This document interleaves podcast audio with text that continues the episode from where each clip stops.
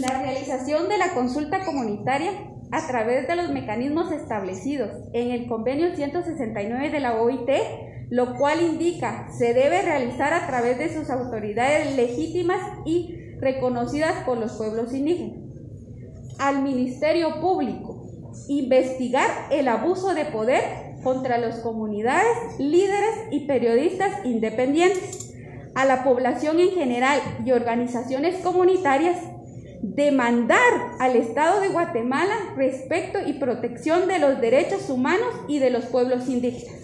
Levantar la voz para defender los derechos humanos de la población originaria y la unidad de acción para defender los bienes naturales del país y de la madre tierra.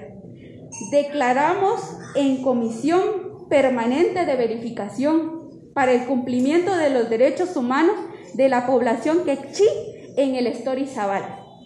Nunca más una Guatemala sin los pueblos. Con todos los pueblos florecerá Guatemala. Guatemala, 10 de noviembre de 2021.